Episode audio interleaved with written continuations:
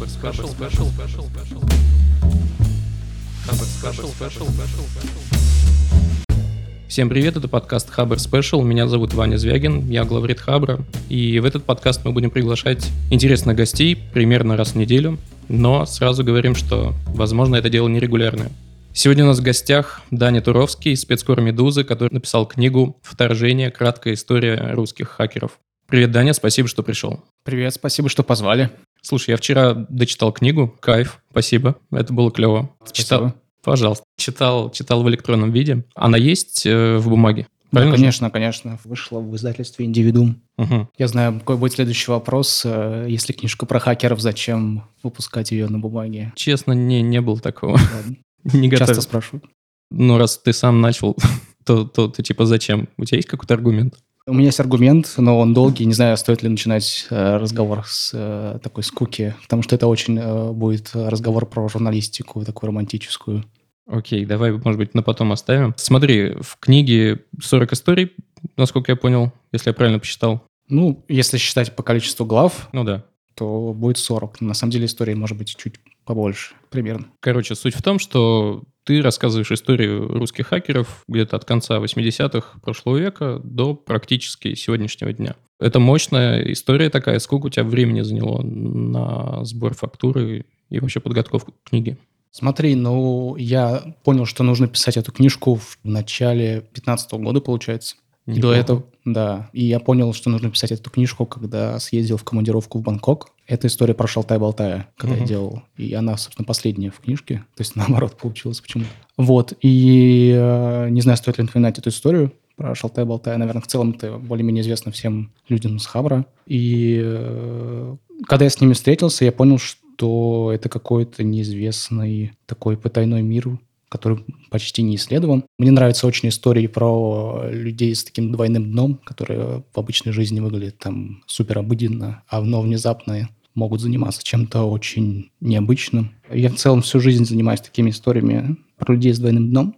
Это или там мигранты трудовые, например, в Москве, которые едут в исламское государство или что-то что-то подобное. Вот, и я понял, что... э, Ну вот, и, в общем, я после этого начал собирать и писать на эту тему. Ну, собственно, с 15 года по конец 17 это была активная фаза такой сбора фактуры материалов, а историй. После этого я понял, что такая база собрана, и я поехал ее писать э, в Америку, э, получив fellowship.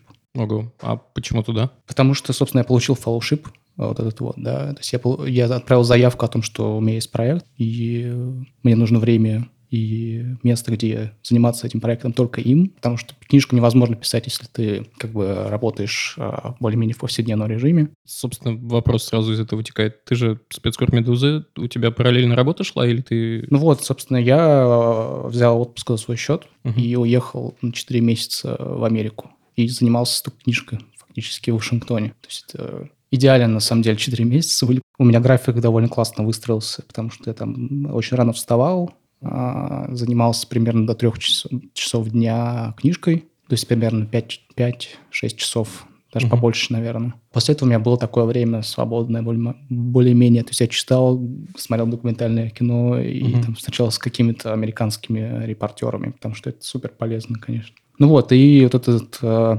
написание драфта книжки заняло вот эти 4 месяца. Э, И я в, э, в марте 2018 года вернулся.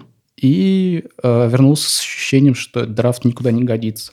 Мгм. А у тебя был редактор какой-то? Редактор появился чуть попозже. И, у- То есть это было твое ощущение, что... Да, у драфт- меня в целом это ощущение, оно постоянное от почти всего, что я делаю. Э, Это очень полезное ощущение.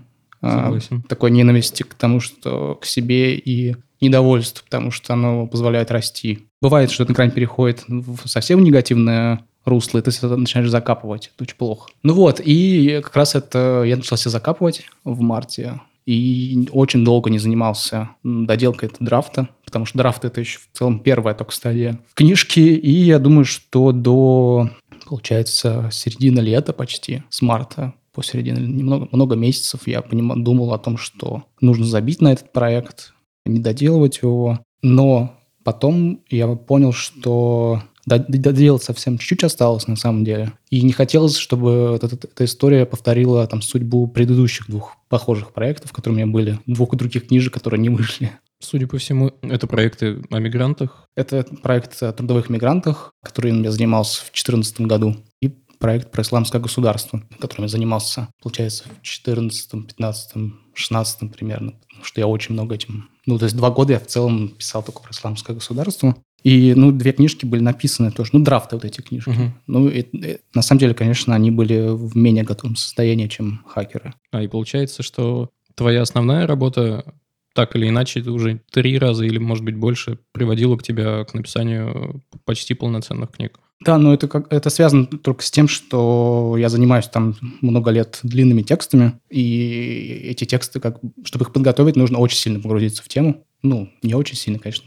Но более э, сильнее, чем обычный э, репортинг, да? Ну, скажем, у тебя на это годы уходили, получается. Годы, да. Хотя, конечно, я никакой не профессионал ни, ни в том, ни в другом. То есть я не, нельзя э, меня сравнивать с каким-то исследователем условно-научного толка. Конечно, это все равно журналистика довольно поверхностная. Вот. Но если ты занимаешься темой много лет, или много месяцев сначала, да, то есть э, понятное дело, что у тебя набирается безумное количество фактуры исследований, э, фактуры героев, которые не, э, в материалы не уходят, в «Медузу», например, да. То есть я понимал, что я очень долго над чем-то работаю, потом выходит только один текст, а можно было еще сюда пойти, можно было пойти сюда, и очень всегда казалось, что какие-то неиспользованные возможности, хотя рассказать можно больше. Ну, вот. Окей, драфт. Вот драфт, который тебе не нравится, и что ты с ним сделал дальше? Про хакеров? Ну да, да. Возвращаемся. Да, вернемся. Ну вот, и я, я сел, посмотрел план, который у меня был, потому что я обычно перед тем, как что-то делать, делаю план, то как бы по-другому длинный текст нельзя написать. Понял, чего не хватает, дописал план, переструктурировал все, чтобы я понял, что это должно быть максимально популярное чтение с точки зрения не с точки зрения, что это много читали бы, а чтобы это легко читалось. И разбил это максимально на маленькие главки, потому что не все сейчас э, готовы читать э, большие там истории, да. Хотелось, чтобы читалось очень легко. Посмотрел, чего не хватает, начал заниматься, собственно, этим добором фактуры. А не хватало фактуры именно? Ну, не, хвата- не хватало каких-то историй, я чувствовал там в каких-то темах. То есть она, книжка условно разбита на четыре части. Корни, деньги. Корни, деньги, власть и... Война. Там, война, да. И не хватало первой части, мне кажется, каких-то историй. И сейчас, наверное, до сих пор не хватает, но, возможно, будет... Точнее, будет дополнение, и мы этого добавим туда. Вот, и, и я договорился, собственно, так, в этот момент примерно с редактором книжки, потому что мы вместе ее доделывать, работать, потому что нельзя ни с длинными текстами, ни с книжками э, работать без редактора. Редактором стал Александр Горбачев, с которым... Коллега. Тот, да, коллега в тот момент мы работали вместе в «Медузе». Он был, mm. собственно, моим начальником. В целом это лучший редактор таких нарративных длинных текстов в России. Вот, а, ему, а ему понравилось то, что он увидел? Надо у него спросить. Но в целом, конечно, тут такой момент, что мы в целом друг друга примерно насчет текстов понимаем на 99%, потому что очень давно работаем с ним и знакомы. Я думаю, с, с 11-12 года, когда uh-huh. мы работали вместе в Афише еще. Прям э, в журнале Афиша. Он был тогда заместителем главреда, потом главредом, а я был просто редактором. Но потом в «Медузе» много лет. Поэтому ну, мы сели, обсудили крайне там подробно, как обычно мы всегда делали, что нужно переделать, структуру и так далее. И в, получается, через какой-то, я думаю, что к то есть, э, до октября-ноября я доделывал это все. Угу. После этого началась редактура уже. Ну вот, и в марте, собственно, книжка была сдана издательству. Так, март, середина мая она вышла. Да.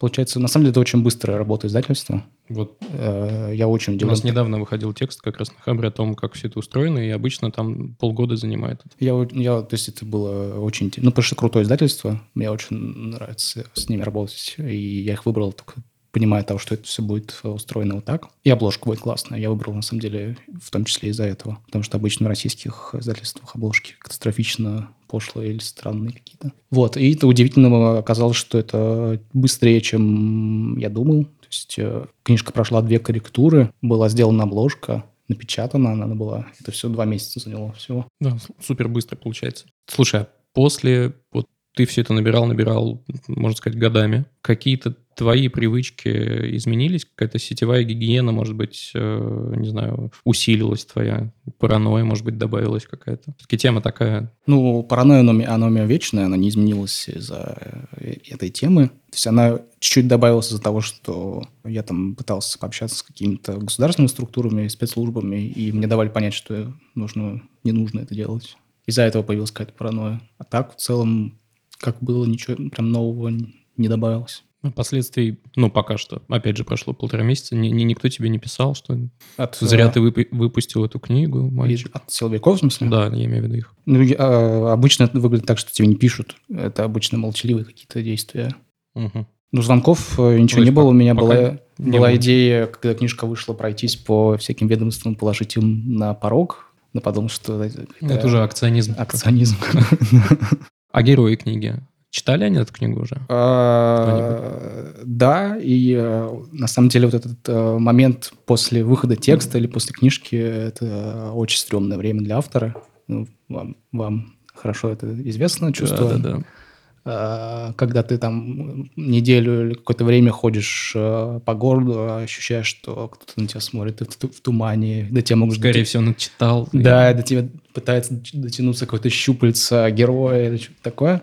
И это очень э, выматывающее чувство, долгое довольно. С книжкой оно еще дольше, потому что она медленнее распространяется намного. Я обсуждал с какими-то авторами книжек э, нонфикшн, сколько вот это занимает время отклика героев, и все говорят примерно два месяца плюс. Но я все главные отзывы, те, которые я прям, за которых стремался, получил в первые две недели. Ну и все было, было более-менее ок. То есть не было, ну, нечего было стрематься? Ну, есть отзывы, которые, точнее, некоторые отзывы я так и не получил. А некоторые видел, что один из а, героев книжки в своем твиттере добавил меня в список MyList. Я не знаю, что это означает.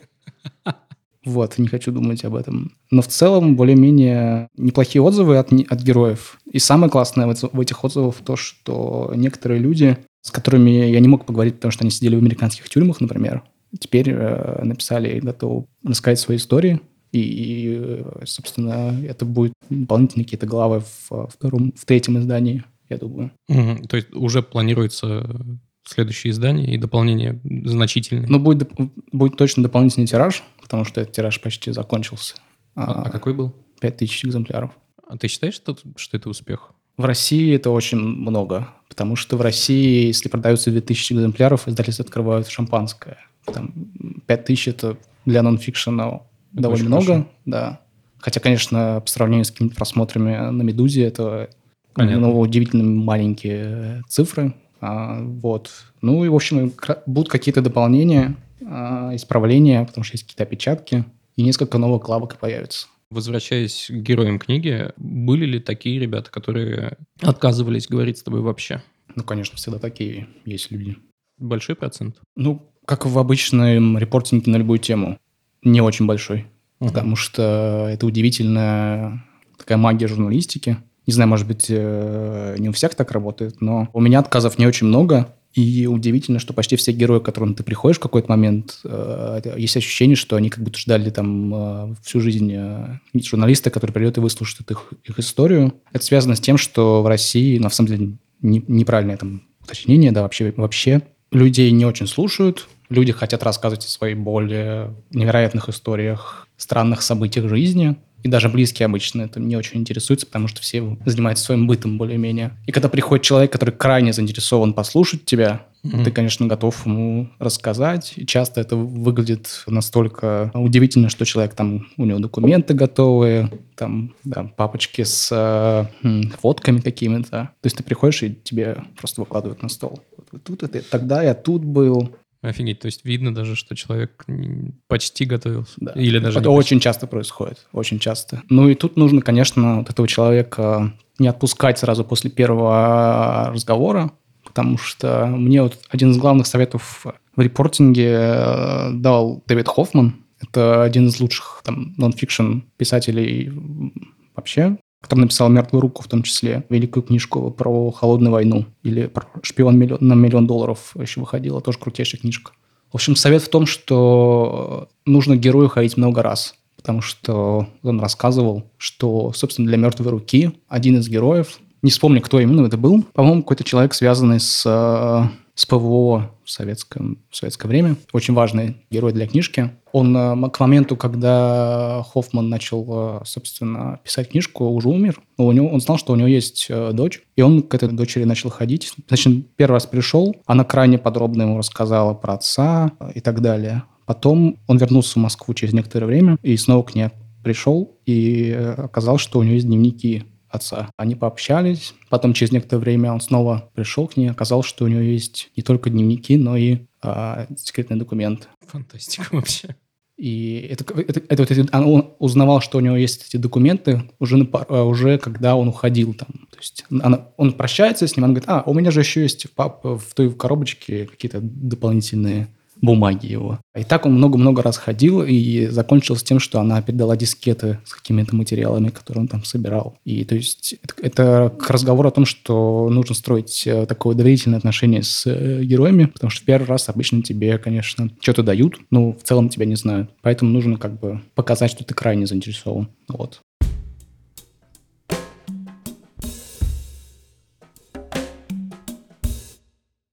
Примерно понятно, почему ты написал книгу. Это тема, которая тебя волновала долгое время, ты над ней работал. А вот зачем и для кого? То есть кто твой читатель и чтобы что? Что произойдет, когда они прочитают эту книгу? Ну, это история, как а, зачем сейчас работать а, репортером или журналистом. Ты просто рассказываешь а, о вещах, которые раньше были не рассказаны. Читатель узнает о том, что он раньше не знал. Ну, то есть сверхцели какой-то просветительской? Сверхцели никогда нет. Просто рассказать историю. Такая цель.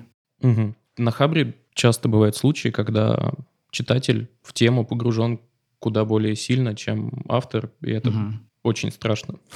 Да. Если тебе кто-то напишет, я не говорю сейчас Хабре, а вообще, э, что вот здесь что-то не так, здесь что-то не так. Как ты на, отреагируешь на это и что вообще будешь делать? Я понимаю, ну, что будут ну, новые издания. Конечно, и... будем исправлять это, если это так и есть. Я уверен, что такое есть. Не может в таком объеме не быть э, каких-то ошибок. И явно, что есть люди, которые разбираются намного э, больше в этой теме, чем я. Как я вот я сказал минут 10 назад о том, что это все равно довольно журналистский поверхностный взгляд, несмотря на то, что я занимаюсь там довольно долго этим. Будут опечатки, конечно, и ошибки какие-то фактуры. Надеюсь, что их нет, конечно, но вряд ли а ты глубже копать не стал или не захотел, потому что это повлияет на, на, на легкость чтения и урежет э, количество тех, кто эту книгу потенциально мог бы прочитать. Это какое-то сознательное решение или... Ну, это просто журналистский взгляд так выглядит. Mm-hmm. По-другому не получается. Как бы я вчера прочитал э, книгу, последнюю mm-hmm. главу, и поймался на мысли, что все истории воспринимаются довольно такими романтизированными, что ли. Как будто между строчек что-то есть такое, типа, быть хакером прикольно, весело и здорово. А у тебя нет ощущения, что ну, на тебе лежит некая ответственность после выхода такой книги? Сейчас объясню. 21-22 июня была конференция по кибербезопасности в Москве. Uh-huh. И там вот красной ниткой через все, через все выступления проходила тема очень низкого порога входа во всю эту историю. Так же, как с обычным программированием, сейчас многие используют какие-то решения, которых они даже не понимают. И они в эту тему лезут, молодые ребята, я имею в виду, возможно, не до конца понимая ну, последствий. И вот этот романтизированный взгляд на, на, на вопрос, не, не кажется, что на тебе некая ответственность появилась? Нет, не кажется. А, потому что я, как сказал пару минут назад, рассказываю о том, что происходит. Никакой дополнительный какой-то здесь э, идеал идеи моей, чтобы это как-то показать э, привлекательно, нет, конечно. Угу. Типа просто совпало. Все, все эти ребята, получается, такие интересные, необычные. Ну, потому что это так выглядит, потому что, конечно же, для того, чтобы это было интересно, они должны быть интересные. Ну, логично. Если, конечно, есть э, более какие-то там в общем, да. Я хотел сказать, что есть более-менее интересные истории, поэтому их и нет там. Понятно. Ну, то есть ты какие-то отбраковывал? Ну, конечно, очень много. Обычно, ну, когда просто с человеком ничего не происходит, каких-то дополнительных, с точки зрения дополнительной фактуры, э, конечно же, этих историй, их нет просто. Угу. Слушай, а в начале книги теперь из конца в начало перейдем. Э, ты пишешь, что э, раздумал о том, чтобы пойти после школы учиться на факультет информационной безопасности, а потом, может быть, и там работать в ФСБ. Но вот тут ключевой момент. К счастью, эти раздумья продлились недолго, и ты увлекся текстами, историями и журналистикой. Вот это вот к счастью. Что ты, что ты имел в виду? Почему к счастью?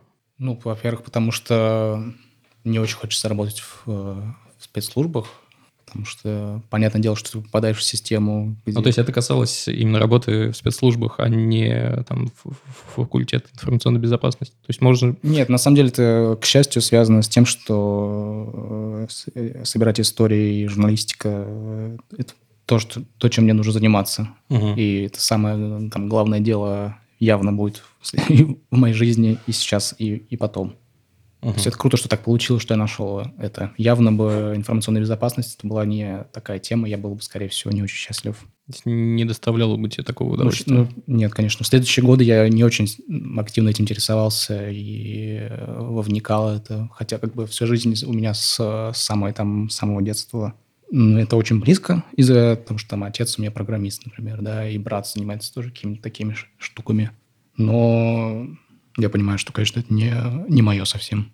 Но в целом IT тебе ну, достаточно близко, насколько я понимаю. В каком смысле? В целом тема. Ну, как-то близко. Как, да. как просто часть жизни, которую уже никак... Мне кажется, более-менее, как более-менее всем в девятнадцатом году так близко. Угу. Окей, а как ты сам познакомился с интернетом? Расскажешь? Помнишь? Первое знакомство? Да, да, да. Помнишь момент, когда ты оказался в сети? Ну, первый момент я не очень помню. Наверное, это было очень рано. Ну, какие-то 90-е годы. Да, потому что у нас появился, естественно, модем, который делал через телефон, который э, издавал страшные звуки. Да. Ну, я не помню вот этих моментов, что мы с, с родителями смотрели там, честно говоря. Но я помню, когда я стал активно сам постоянно находиться в интернете, это был, наверное, год э, 2002, что-то такое, 2003. То есть мне было типа 12-13 mm. лет. Чем там занимался? И я все время просиживал на литературных форумах и форумах про Ника Перумова. Петюню давай. Это было, конечно, это, это очень много лет э, моей жизни было связано с э, этими всякими конкурсами, изучением творчества всяких фэнтези писателей. А если, давай вернемся книги все-таки. Книга, а, книга Ника Перумова? Э, нет, твоя. Слава тебе, Господи. Смотри, все эти герои книги, с которыми ты встречался, очевидно, э, очень тщательно следят за, своей, э, там, за своим цифровым следом, который они оставляют.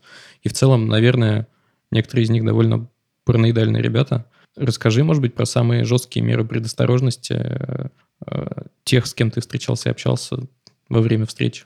Ну, было ли такое, что типа и за тобой нет хвоста. Нет, э, конечно, такие встречи были. Я просто думаю из-за того, что, что из этого можно ага. рассказать.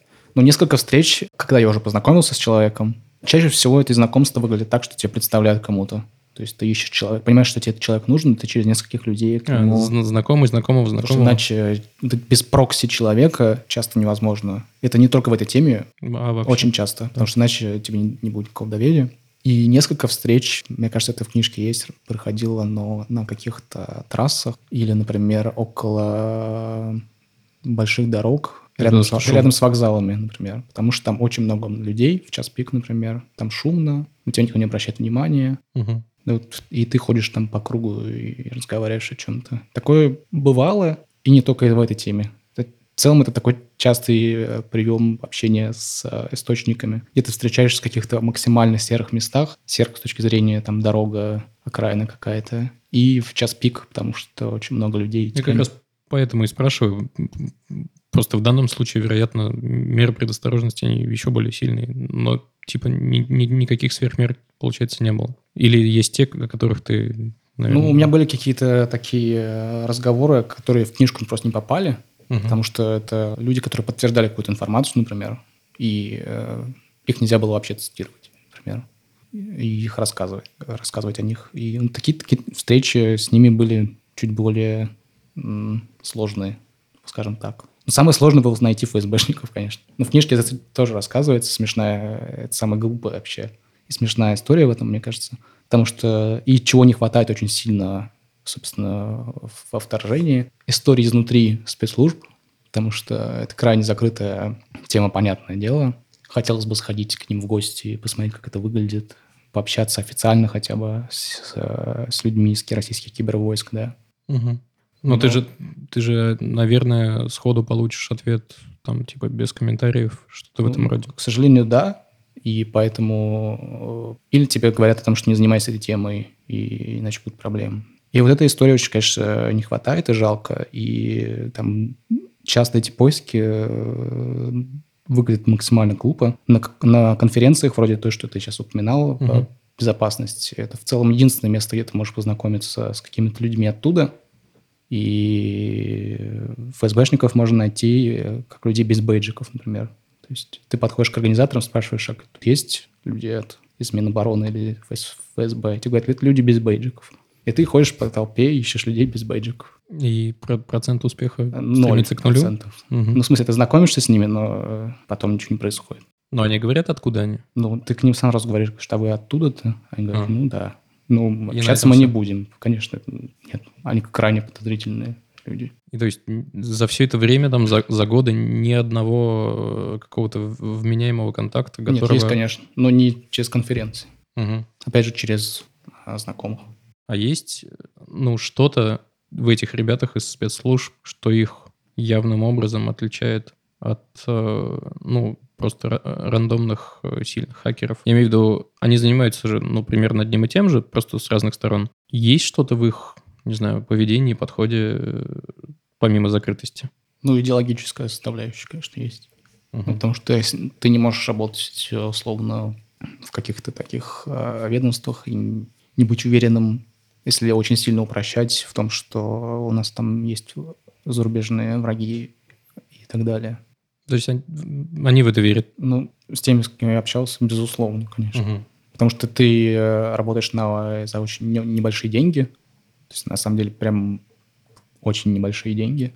Даже в этих ведомствах? Да, или в НИИ, например, да, которые крайне активно занимаются там скорее обороной, правда, но угу. там просто зарплаты просто катастрофично какие-то маленькие, там 27 тысяч рублей, может быть, что-нибудь такое у началь, начальных стадий. При том, что ты должен знать много всего. И, конечно, если ты не, не направлен с точки зрения идеи, ты не будешь там работать. Ну, стабильность, конечно, есть. Ты там работаешь через 10 лет у тебя становится 37 тысяч рублей зарплата. Потом ты выходишь на пенсию с повышенной какой-то, наверное, ставкой. Угу. Но в целом, э, если говорить про отличия, то, конечно, в общении не, не очень большая разница. Ну, то есть, э, если не, на какие-то темы не общаться, то ты не поймешь ничего. Ты как общаешься, например, с людьми из администрации президента, да, которые как будто вроде бы совершенно на стороне зла, да. Но в общении, когда ты не затрагиваешь какие-то темы, связанные с политикой, это... Обычные ребята. Обычные, приятные ребята. Но это тот тезис, э, который тоже в твоей книге есть с виду, это обычные мальчишки и девчонки. Да, да. Слушай, а вот, э, кстати, обычно это мужчины. Почему так? Причем, по моим ощущениям, так не только в России, но и вообще везде. Есть у тебя какое-то объяснение? А, мне кажется, это э, связано... У меня только одна версия, честно говоря, mm-hmm. есть. С тем, что даже какие-то факультеты мехмата, условно, мне кажется, там только мальчики учатся. То есть это исключение, если там есть какие-то ну, да. девушки, что. Я не очень понимаю, почему так сложилось. Я знаю, что это в России так, не знаю, так ли это в других странах, честно говоря, что на таких факультетах учатся только мужчины. Вот смотри, опять же, проведя всю эту работу, как ты считаешь, порог входа, он действительно настолько низкий сейчас и был в самом начале, когда ты мог взять какую-нибудь инструкцию из журнала «Хакер», не будучи ну, практически вообще осведомленным о том, как что работает, взять и что-то сломать. Насколько правильно таких ребят называть хакерами вообще? Которые просто по инструкции действуют. Ну, типа да. Ну, если Они мы говорим, хакеры или нет? Если, если мы говорим про сообщество, конечно, их считают какими-то ну, просто пацанами, которые решили срубить какого-то, каких-то денег, их не очень уважают. Как, как в бандитском сообществе, то же самое абсолютно. То есть иерархия также примерно строится. Но порог входа, мне кажется, сейчас стало намного сложнее, наоборот. Потому что тогда как раз э, все это было намного более открыто с точки зрения инструкций. И с другой стороны, было намного менее все защищено. И с третьей точки стороны, если мы говорим про конец 90-х и начало нулевых, там полицию это совершенно не интересовало. Мной, многие годы, до, в целом до последнего времени, у нас даже если кто-то садился за какие-то взломы, они садились по административке, насколько я помню. То есть если могли хакеров российских посадить, если они были в организов... доказывали, что они были в ОПГ. Угу. Слушай, а вот книга получилась уже достаточно успешной. Нет планов переводить ее на английский? Мне Есть, кажется, конечно. Да? Ну, у меня ведут, идут переговоры какое-то время уже с американским издательством. Но есть... непонятно, когда именно она выйдет, конечно. Но уже явно интерес есть. Ну, конечно. В целом, э, там не секрет, да, что, конечно же, важнее, чтобы книжка вышла на английском языке с точки зрения чтения, потому что аудитория на английском намного больше. И некоторые люди, э, которые читали книжку, говорят, что в целом ощущение от книжки такое, как будто она была написана вообще э, на тот рынок, потому что есть какие-то фразы... Да, соглашусь, пожалуй, кстати. Какие-то фразы, которые в целом российскому читателю не очень нужны. Их было, на самом деле, больше, но мы уменьшили это в стадии редактуры. На самом деле, я не, не знаю, почему так э, писалось. То есть я не, не писал с ощущением, что нужно именно для американского читателя, но есть там пояснение вроде «Сапсан, скоростной поезд э, из Москвы в Петербург». Ну, все знают это и так. Не mm-hmm. нужно э, это писать э, в первой главе, во второй строчке. Ну, а зависит от, наверное, все... Наверное, некоторые люди да. могут, условно, в, в Владивостоке, может, и не знать, да, что... Хотя я думаю, что, собственно, все знают. Окей, а почему вообще ты выбрал формат книги как э, ну, законченного произведения? Потому что истории-то не заканчиваются, и ты уже говоришь, что в третьем там издании будут дополнительные главы и дополнительные истории. Не было ли смысла реализовать это в формате, ну, в каком-то веб-формате, например? В формате, в смысле, как спецпроект? Ну да, как, как Ну, я думаю, что проект. ты тоже очень хорошо знаешь, что спецпроект никто не читает. Зависит от проекта. Ну, вот те спецпроекты э, мультимедийные, обычно это крайне, очень крайне дорого и крайне непопулярная штука, хотя красиво выглядит, конечно. Э, и я помню, что это, по-моему, началось, начался бум после Snowfall, который Нью-Йорк Таймс выпустил. А, все начали делать эти видео вместе с текстом и так далее. И кажется, это не очень работает, потому что люди в интернете не готовы э, тратить больше 20 минут на какой-то текст. Даже на самом деле 20 минут много. Я просто вспоминаю наши тексты медузные, медузные да, угу. которые большого объема, ты не можешь... Ну, то есть нужно читать очень долго. А если это еще будет э, больше объем, ну, это просто никто не прочитает. И Поэтому нужно выбирать э, другой формат, мне кажется, чтения, потому что книжка — это формат вроде похожий немного на э, формат условно выходного чтения э, или там еженедельных журналов, когда ты садишься и погружен только в один процесс. Чтения книжки, например, или чтения журнала, там, Нью-Йоркер, например, да, где тексты в целом могут быть по размеру как треть книжки. И поэтому было выбрано вот этот формат, потому что иначе никто не прочитает просто. Угу. А у тебя нет, нет, кстати, данных по соотношению электронной версии и бумажной? Больше читают в бумаге или с экрана? Ну, мне пока рано. Нужно, чтобы прошло хотя бы несколько месяцев, мне кажется. Совсем сейчас прошло, э, получается, месяц ровно прошел угу. с выхода. Еще это нет никакой прям подробной статистики, мне кажется, надо попозже э, вернуться к этому. А ты говоришь про тираж 5000 экземпляров, это чисто бумага? Да. А, то есть по факту на самом деле больше. Ну, как минимум, вот я один с экрана читал. Ну, в букмейте, по добавлено 2500 раз. Что-то ну, такое. то есть... Я не... когда последний раз открывал. Угу. А вот, возвращаясь к тому, что потенциально это может быть расширено как-то на в какую-то более долгоиграющую историю, не вполне законченную, а с многоточием. Ты назвал это краткой историей? Будет полная история. Будет полная история? Ну, как через какое-то время, наверное. Не скоро. Угу. Но планы типа есть. Но сейчас есть ощущение, конечно, что можно рассказать намного больше. Оно и было раньше. Но я понимаю, что после э, книжки будет проще э, намного общаться с какими-то героями. Поэтому, конечно, через какое-то количество лет, не быстрее. Должна быть какая-то еще одна книжка про это. Счет на годы. Да, конечно. Это очень, очень долгий процесс всегда. Угу. А те, те люди, которые вышли с тобой на связь после выхода книги, они Кто, если о ком-то из них можно вообще говорить? Ну, в целом это, я не буду говорить по именам сейчас, но это люди, которые э, атаковали там какие-то американские, например, банки или э, электронную коммерцию и так Мгм. далее, и э, потом были выманены в какие-то европейские страны или в Америку, и там отсидели э, сроки, и... но попали они удачно, потому что еще этого было, осели они до 16 года, поэтому сроки тогда были как будто намного меньше. Потому что сейчас, если российский хакер э, попадает э, туда, он получает очень много лет. То есть, по-моему, недавно 20, 27 дали кому-то. Хотя за примерно, Ужас. да. А эти, эти, эти некоторые ребята там сидели, э, получается, один 6 лет, другой 4. А не пойманных какое количество, по твоим ощущениям? Не помню, в смысле... Ну, в смысле, э, те- тех, кто говорит, я хакер, и как меня не ловили.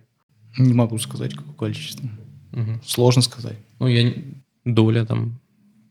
Типа она заметна или, или как бы рано или поздно вся, все истории этих людей приводят к тому, что кто-то их ловит на чем-то. Но мы просто даже не знаем про существование многих, я думаю.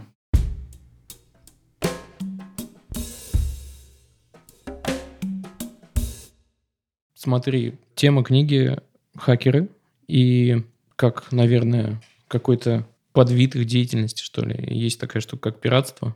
Как ты... Ну, так или иначе, это, наверное, чуть-чуть связано, пусть и не напрямую. Ты как будешь относиться, если твою книгу будут пиратить? На флибусте.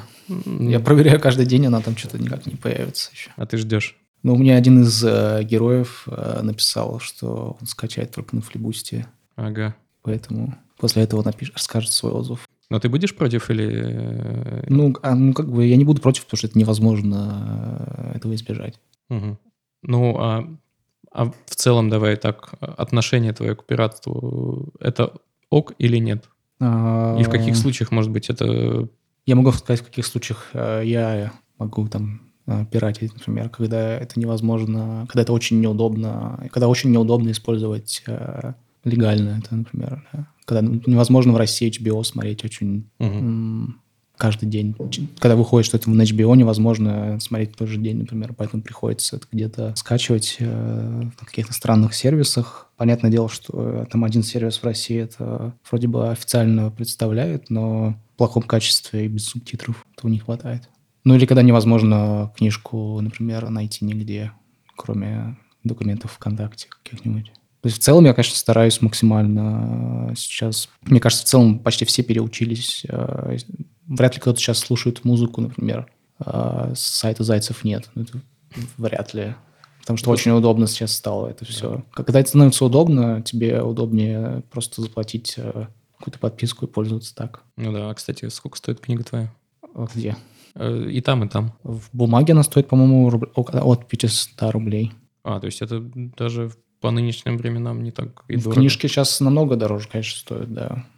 Я вот э, кусал локти э, и долго, не, не долго собирался купить книжку Слезкина «Дом правительства». Вроде бы главный нонфикшн этого года, но он стоит под 2000.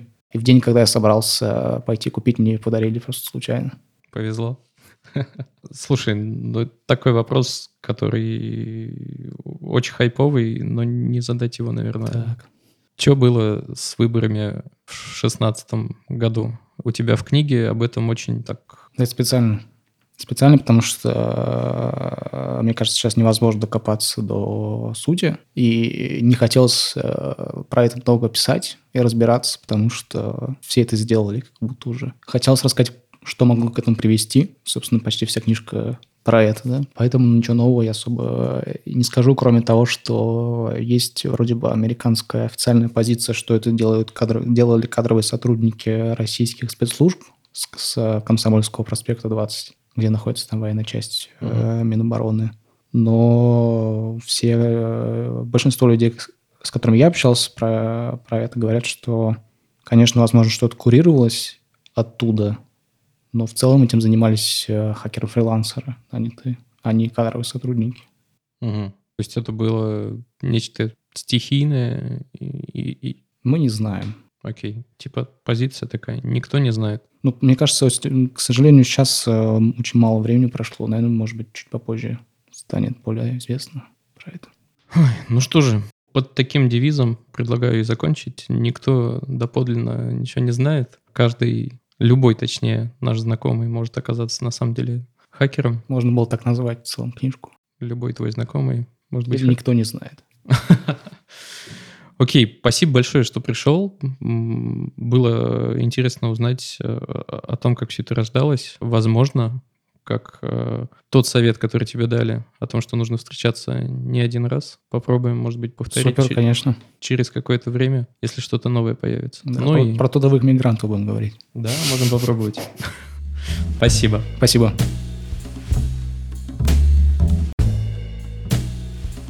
Хотя я сам убежден, что вы, ребята, прекрасно все и так знаете, э, что нужно делать, чтобы подписаться э, на наш подкаст и не пропускать новые выпуски. Мне коллеги говорят, что нужно лишний раз напомнить о том, что есть такая кнопочка, э, как subscribe. Поэтому сделайте это, пожалуйста, и прибудет с вами сила. Пока. Special, special, special, special. Special, special, special, special.